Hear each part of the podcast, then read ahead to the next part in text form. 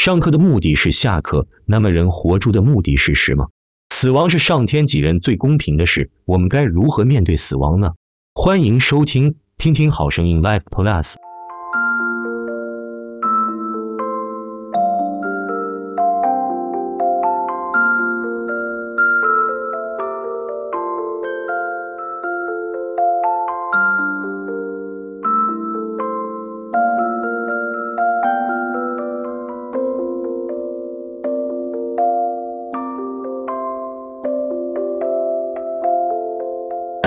好，那我们今天呢这堂课呢会延续上次的主题，讲的是呃终极关怀。那我们要探讨的问题呢，今天这个主题呢就是回到所谓人为什么活着？好，人为什么活着？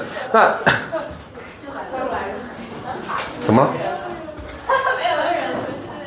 那怎么又来了？哦，怎么又问这个问题？是不是？没有，就是这个问题会是不断问你啊，这很重要的问题呢。OK。都没有答案呢。对啊，没有答案呢，所以我们要找答案呢。好。那个比死亡更让人害怕的事情是不知道自己为什么活着。在永生在这边所提到，比死亡更让人害怕是不知道自己为什么活着。可是各位同学有答案了吗？似乎没有，对不对？生命教育呢，所谓的五把钥匙哈，我绝对不是五把钥匙，我认为是两把钥匙。哪两把钥匙？哲学思考跟人学探索，开启了这个宝箱。这个宝箱有三个齿轮，分别代表了终极关怀。价值思辨和灵性修养，而终极关怀延伸出来的问题叫做“我为什么活着”。所以这个问题是非常非常重要、非常非常的核心的一个问题。虽然它只是小小的一颗齿轮而已，但是它能够启动这个这个你的人生到底能不能转轮转啊？好，那我们接下来说，今天这堂课呢，我想跟大家说一下，我不会从一零八课纲的角度来跟你说，因为一零八课纲说真的，各位同学越听越复杂，对不对？有没有有没有那种感觉？还是没有？就是因为一零八课纲其实蛮抽象的，就是比如说我说生命教育的这个其中一个课程叫做终极关怀，可是说真的，上礼拜你还有印象上礼拜上什么吗？我已经很认真在教嘞，可是你可能都不知道，因为太抽象，是不是？所以我今天会回到九九课纲，九九课纲不是什么秘籍秘籍啊，什么九九课纲什么东西？我讲的九九课纲的内容，九九课纲的生命教育在终极关怀讲什么东西呢？讲的就是哲学与人生、宗教与人生和生死关怀。来回答人为什么活着，所以我今天这堂课呢，会从九九课纲的角度来跟你们来聊，所以就比较具体的，你更清楚知道到底应该要了解些什么事情，或许你开始会有一些慢慢的有一些答案然后。好，生命教育还有一个非常非常重要的一个资产，叫做灵修六原则。好，灵修六原则，那这个东西呢，说穿了就是让我们这成为一个更好的自己，让自己成为一个更好的人的一个方法原则。当时呢，我们要在讨论说，生命教育到底怎么样才能够落实出来在我们生活当中。那我们这个台大哲学系教授孙孝志教授教授呢，他就是召集的这个所谓的这个专家学者或者是宗教学宗教家一起坐下来好好讨论，讨论出什么？我们要怎么样才让人让我们自己成为更好的人，或者怎么样才能成为灵性提升上去？于是他们就集就是就是研发出，也不能说研发，于是他们就写出了这个六个原则。我觉得这个六个原则很棒，六 六除以二等于多少？等于三，六除以二等于三哈。所以其实这个原则可以分为三大部分。第一个部分呢，就是对于所有的生命，应该要在每一个人身上看见神，看见佛，看见人，第一个去爱，第一个去给。第二部分呢，是人跟人之间，人跟人之间应该要怎么样呢？叫做给人信心，给人欢喜，给人希望，给人方便，缓于发怒，免于宽恕，勇于道歉。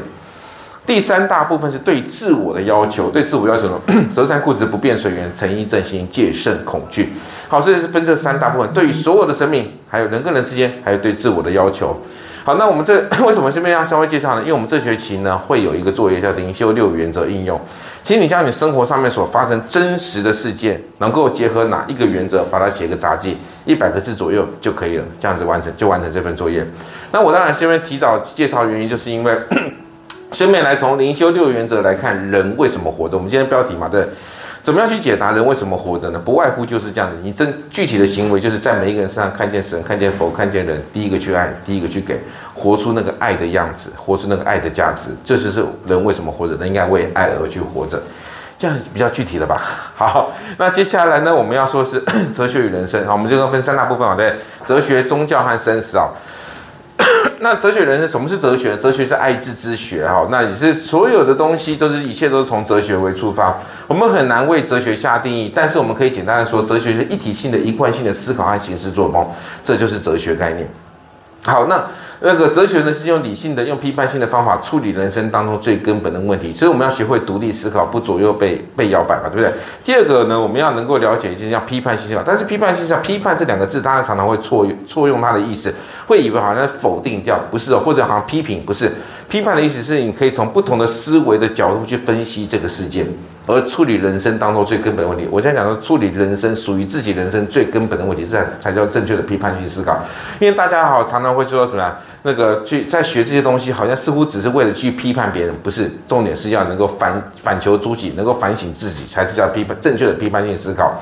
那西方哲学里面分为所谓伦理学、形上学、知识论跟逻辑。那对应过来，中国哲学包含功夫论、本体论、存有论、宇宙论和境界论，这是相对应过来，你可以看到。所以你这样子可以大概了解到，我们其实生命教育课就是一堂哲学课，因为我们会探讨到伦伦理学，我们会探讨到形上学，我们会探讨到逻辑，知识论也会稍微讲一些。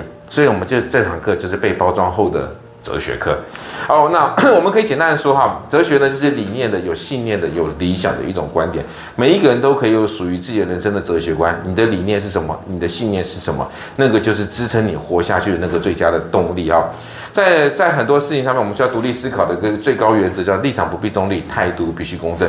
这容不容易？其实不容易哦。我现在说的立场不必中立，是你可以勇敢的选择你要的、你所爱的、你所想要的，去选别人站。但是，请你不要忘记一件更重要一个事实，就是叫态度必须公正。你可以喜欢 A，所以你支持 A，但是你不要因为你喜欢 A，你支持 A，所以你否定掉 B 所有的一切。所以要知道，你可以喜欢 A，你可以支持 A，但是你不要因为你喜欢 A，你支持 A，你就否定掉所有 B 所有既有的价值。这就是态度必须公正。那我们发现，我们这台湾的这个政治上面，常常就是怎么样，态度是不公正的啊，只允许。我可以怎么做，但是你这个政党就是不可以这么做。各位懂我意思吗？不懂，不懂，懂还不懂？懂哈？对，就是我们讲简单的，就是双标仔嘛，对不对？我们是不是有很多的双标政党或双标人？好，双标是双重标准嘛？为什么？呃，你可以这么做，但是别人就不能这么做？这么做？我们这阵子这个上礼拜被讨论最夯的一个话题是什么？不是狒狒哦，在狒狒之前还有一个，各位知道狒狒吗？知道吗？脱脱逃的狒狒，哎，抓到了没？还没有嘛？对哈，后来就被那狒狒压过那个新闻了哈。那 到底谁狒狒怎么那么大能耐？到底那个那个话题是什么？就是国民党究竟该不该征召侯友谊出来争选那个竞选总统这件事情？这个话题我不知道你知不知道？因为我们新北市人，我们应该会要知道多少知道这件事情。新北市被讨论度很高，然后呢，这时候民进党就出来讲话说不可以。为什么？因为不可以代职参选，不就是觉得说你这样是有道德上的瑕疵？这样讲起来好像蛮有道理的，对不对？但是你想想看，那那个民进党自己是不是有代职参选？有吗？去年选县市长的时候，超多，很多是立法委员出来代职参选。为什么他可以？那为什么侯友宜不行？好，同样的情况下，我就说，各位同学在一定要哈。秉持一个公正的态度，其实国民党也自己有时候也是并没有很持公正的态度啊。这就是我们在很多的实施议题上面哈，在很多实施议题上面，一定要秉持一个立场不必中立、态度必须公正的一种最高原则，勇敢的去选择你所想要。所以我不知道对于各位同学来讲，你敢不敢去勇敢的表达你个人的立场呢？好，那我们说，当今教育最失败的问题，就从思辨变狡辩。就是没有是吧，没有自省的能力，没有内省的能力能力，所以我一直不外乎就是希望是各位同学学生教育，不是为别人学，是为自己学，学会能够思辨，思辨呢就要能够内省自己，用批判性的方法来内省自己，而不是去批判别人哈，不要变成狡辩者。那其实哲学呢，不外乎就让我们过着一个幸福的人生。所有的哲学家可以解决人生在世的问题，告诉你就是什么？死亡所摧残不了的就是什么？就是幸福，对不对？死亡所摧残不了的就是那份真实的爱。这是哲学家所告诉我们。像孔孔老夫子曾经讲过什么？未知生，焉知死？他没有想跟你讨论死亡的，他说你应该要好好活着，你应该先知道到底怎么样才是才算是活着。我们之后再去讨论死亡吧。但是你现在没有人死过，所以这个讨论也没什么太大意义在。这是这是哲学的部分哦。那我们接下来，可是死亡会不会来到？棺材里面放的是死人还活人，还是老人？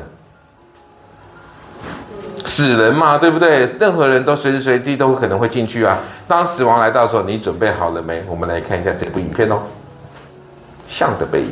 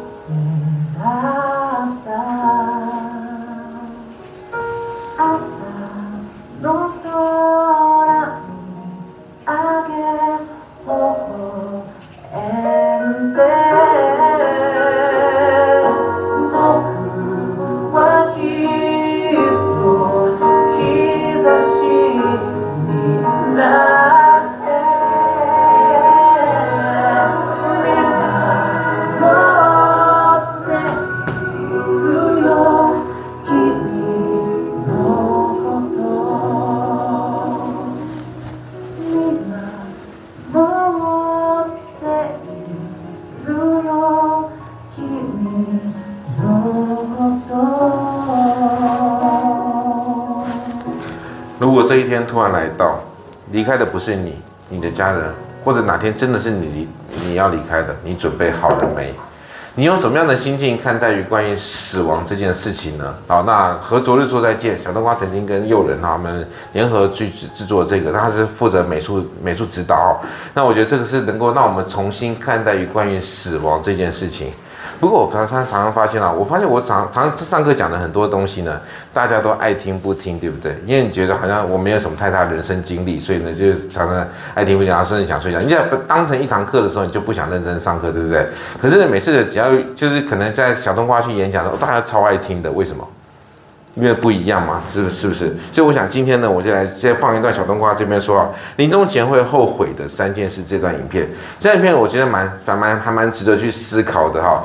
那不如让专业的来说，毕竟他看过的死人比我看过的学生可能还多一点点，他可能会告诉你一些他们的人生他的人生经历上面哈。那这三件事情，我不知道对于各位同学你中了哪几件事情呢？我们现在来看一下这个部分喽。在我父亲临终之前，我曾经问过他，我问他说：“你有什么遗憾吗？”一开始他说：“没有，我人生这一趟已经很够了。”但直到后来，他补了一句，他说：“如果真的要说，我人生有唯一的遗憾，那也许就是我来不及看你结婚生子了。我好希望能够看到你建立自己的家庭。”我听完之后，内心里一个非常强烈的感受是，我非常的心酸。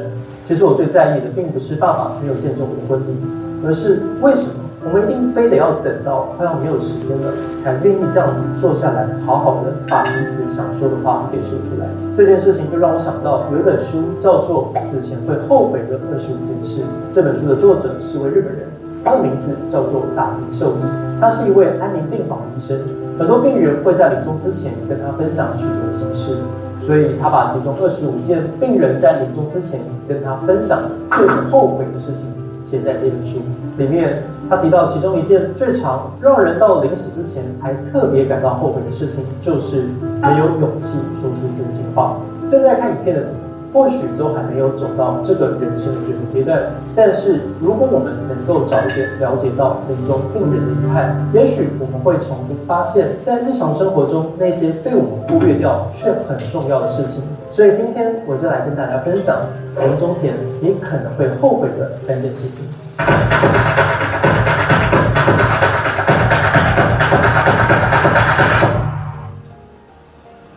大家好，欢迎来到单程旅行社。人生就是一场单身旅行，乘车前记得按下订阅键，并且开启旁边的小铃铛哦。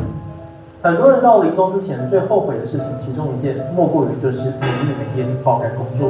关于这一点，我个人就有非常大的感触。大家都知道，殡葬业这个行业是全年无休的，而我父亲当年就是因为忙碌他的工作，忙到把他的心思全部都给在哪里了。虽然他的工作是为了让我们父子过上好一点的生活，但最后根本忙到连我毕业了他都不知道。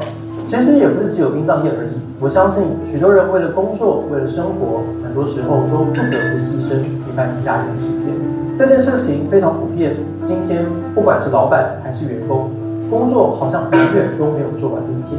还有一些人是下了班之后也没有真正下班，就算回到家里，还是不停地在回复来讯息。处理临时的任务，准备明天一早会议等等。而我们也知道，工作最好要能够跟生活分开一点。不过现实的就是，存折里的数字，还有对于工作的责任感，一直都会让我们不停地逼迫我们的小心肝。现在我们有了自己的家庭，也有两个小孩，我越来越能够体会父亲当时的心情。要在工作和生活之间取得一个平衡，真的不是一件容易的事情。但是如果我们永远都只能把眼睛放在手机，把心神都放在工作，那么我们离这个平衡点，我想大概只会越来越远吧。第二件事情就是活在别人的嘴里。其实这件事情就不只是临终的患者有这样子的想法而已。现实生活中也有很多人一路走来，总是照着别人的期待和标准在规划自己的人生。永远都像在活出别人，而没有活出自己的生命。这样说好像有点抽象。那么不知道大家有没有过这样子的经验？像是说，很多人从小到大都不断听到别人的建议，内容大概都会是说。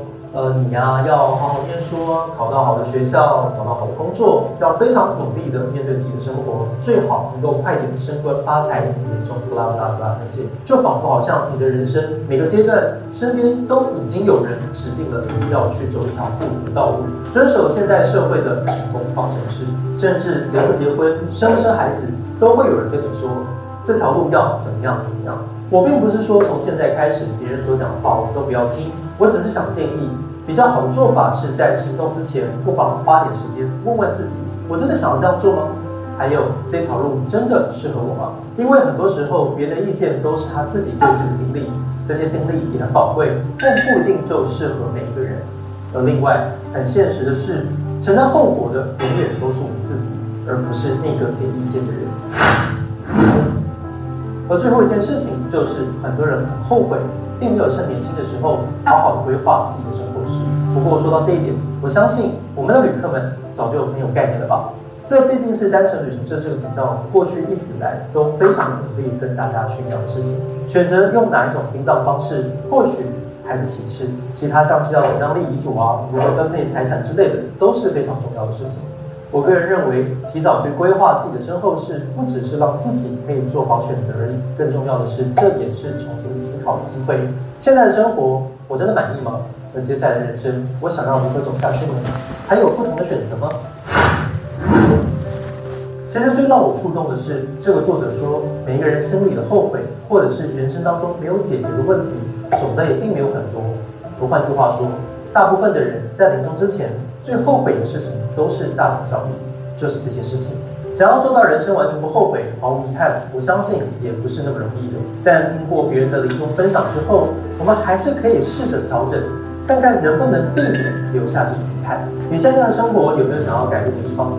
而作为大忙人的旅客，有没有什么样的事情是你很想说、很想做，可是到现在你都还没有任何行动呢？人生只有短短几十年，到头来你会发现。你真的可以运用的时间，真的没有你想象的这么多。在有限的时间里，多听听自己内心的声音，关注身边的人，我相信就可以避免这类的后悔，而且随时确认什么事情是你生命当中最重要的人事物，也能够让自己活得更加的踏实。今天的影片就到这里，看好。当我们听到这样子，不知道对于各位同学来讲，你中了几件事情？好，他所说的中了几件呢？不过真的要提早预备，提早去思考，把握你现在才是真正幸福的人生哦。面对亲人的离世呢，其实你只有四十八小时能够做决定。他说啊，从死亡的那一刻到告别式，通常只有两周的时间，就是你要准备到告别式哦。好，然后呢，你只有不到四十八小时，你必须安排那百分之七十以上的事情。所以他刚刚讲说，哎，早点去规划才是一件。